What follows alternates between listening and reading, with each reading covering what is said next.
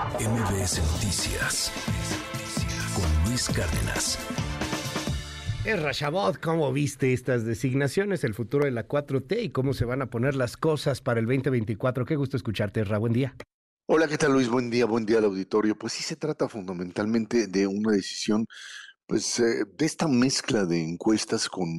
estructura cupular, o sea, con un mecanismo a partir del cual pues tratan de encontrar equilibrios en un partido como muchos en México que no tiene, la mayoría, si no es que todos, que no tienen un sistema para elegir de una manera clara, que no sea un arreglo desde arriba a quienes serían sus candidatos o candidatas. El tema de género fue el, el elemento que sirvió de alguna forma para recomponer lo que sería pues eh, una lucha que hubiese, eh, dicen, generado rupturas. Hasta ahora, salvo el caso de Lucy Mesa en Morelos, no tienes ninguna otra ruptura dentro de Morena. Esta idea de, pues, si no darles senadurías, eh, convertir a los derrotados en alguien que no pierde todo, pues es similar a lo que sucedía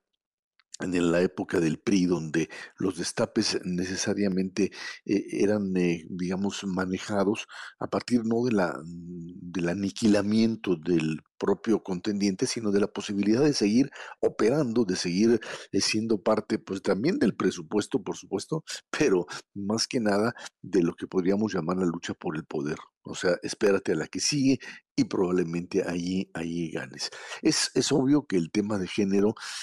eh, pues sirvió para muchas cosas y al presidente de la República le sirvió en la Ciudad de México para algo que era muy claro. Creo que es el, el, ejemplo más, eh, más claro de lo que de lo que representa esta, esta decisión. Eh, en el momento en que el famoso 5-4, o sea, cinco mujeres, cuatro hombres, se establece como mecanismo, le queda claro, y el presidente así es como lo maneja, por eso está tan contento, que la, la salida para la Ciudad de México en medio de una polarización, de un enfrentamiento, de una figura como García Jarruch que no era morenista o que no es morenista y que además pues representa por los nexos por su pasado, una, especie de, pues, eh, de mancha que difícilmente se la, se la van a perdonar en Morena, no porque no tenga la capacidad, por supuesto que la tiene, y por supuesto que era un político que podía definitivamente, Luis, hacerle eh, daño a la, propio,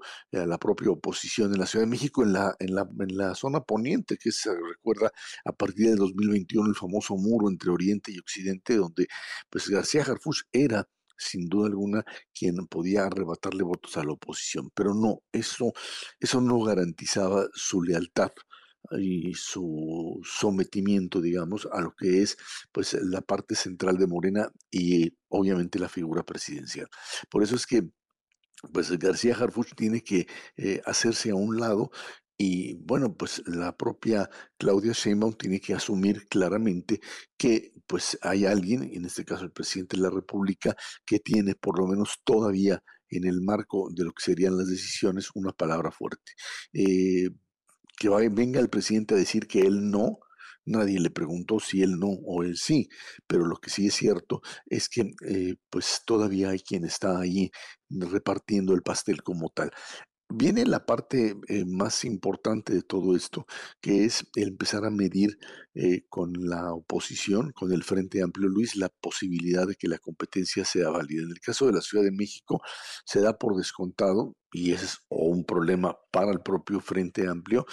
eh, por México, la, la competitividad de una figura como la de Santiago Taboada.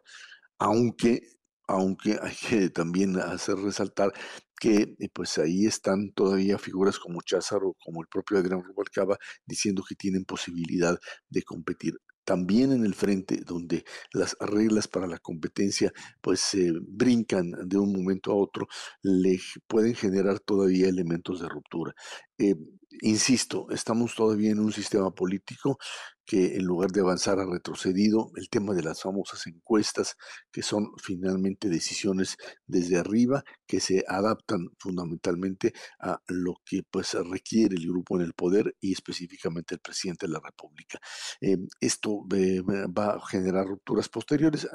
Yo no lo creo. fundamentalmente en el caso de Morena vas a tener pocas de ellas porque tienen todavía eh, un margen amplio para repartir posiciones. Senaduría,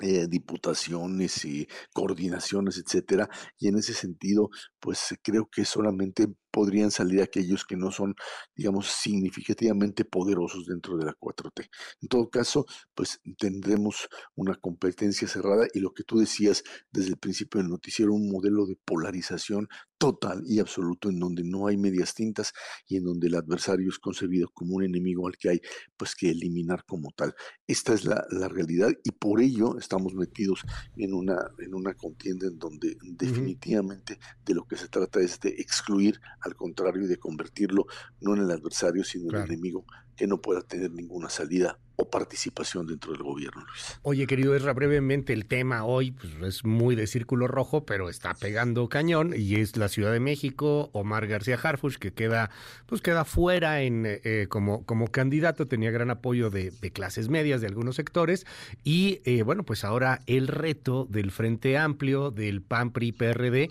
de tratar de, de ganarle y de arrebatarle la capital a la izquierda, sin embargo, pues entre ellos mismos están peleando, este ya dijo ayer Sandra Cuevas que no se baja, este, traes ahí también eh, el tema del PRI que está enojado con Santiago Tabuada, que por qué lo quieren eh, designar a él así tan rápido. ¿Cómo ves a la oposición, no solamente en la Ciudad de México, sino a nivel nacional ya frente a estas definiciones? Eh, mira, yo te diría que, como hace un momento te mencionaba, en el caso de la Ciudad de México, la figura de Santiago Taboada ya fue lanzada como aquella que el PAN quitándose, por supuesto, en el tema de género, tanto la figura de Díaz Limón como la de Kenia Rabadán, diciéndoles, a ver, aquí el bueno, y siempre lo dijimos, dirían los panistas, pues es Santiago Taboada. El problema aquí radica en que, pues para ello, tienes que mm, de alguna forma cubrir las formas y parecería que esto es lo que no se ha hecho a menos que sigan en el acuerdo anterior, te acordarás Luis, en donde se decía que pues tanto la presidencia de la República como la Ciudad de México serían para el PAN. Luego dijeron, no, no, no, hay que hacer las encuestas, los foros, etcétera, etcétera, y en función de ello es que entra un periodista como Cházaro a la contienda en la Ciudad de México, al igual que pues la propia figura de Rubalcaba dentro del PRI. Eh, si no amarran lo mismo otra vez a nivel popular, si no amarran este tipo de acuerdos, si no hay esa conexión, hay que recordar que se han dado desencuentros entre PRI, PAN, PRD, incluso la figura de Xochitl cuestionando otra vez y teniendo que regresar a abrazar a Alito, al líder priista, te hablan de diferencias importantes. No es fácil establecer un mecanismo, digamos, de colaboración entre estas tres estructuras, entre esos tres liderazgos, y que pues tiene ahí sus choques, sus choques intermedios. Eh, si Santiago Taboada puede pues quitarle votos a la parte oriente. Hay que recordar que es una votación ahora sí que entre dos bloques. Eh, dudo que una clara brugada, eh, a menos que pues ahora sí que tenga otro tipo de, atributos y de, y, de, mecanismos, pueda, digamos, brincar del oriente al occidente de la ciudad como para robarle algunos votos, cosa que Omar García Harfuch lo podría hacer sin ningún problema. Pero veo a un Santiago Taboada que definitivamente frente a la parte oriental, o sea, a una, a una parte que difícilmente este, es accesible para, digamos, panistas, periodistas, que casi no existen ya, y perredistas en la Ciudad de México. Bueno, pues ahí está metido, metido el problema. Eso creo que es eh, importante entender en la Ciudad de México. Los dos bloques, tanto Brugada como el propio Taboada, más allá de acuerdos y rupturas internas, pues tienen sus territorios bien demarcados y hay que ver si pueden brincar al otro lado para hacerse de los votos que le puedan que le puedan dar el triunfo. Y a nivel nacional, bueno, pues esas esas eh, figuras, esas mancuernas, la de Xochitl Taboada por un lado y por el otro lado la de Claudia Sheinbaum con la propia Clara Brugada, pues te hacen ver definitivamente que no son, digamos, eh, la figura, por lo menos en la Ciudad de México o por parte de la Ciudad de México, las figuras que pueden rebasar su ámbito local para convertirse en un apoyo a su candidata a nivel nacional. Gracias, Erra. Te seguimos en arroba y. Muy buenos días. Gracias, Luis. Buen día. MBS Noticias con Luis Cárdenas.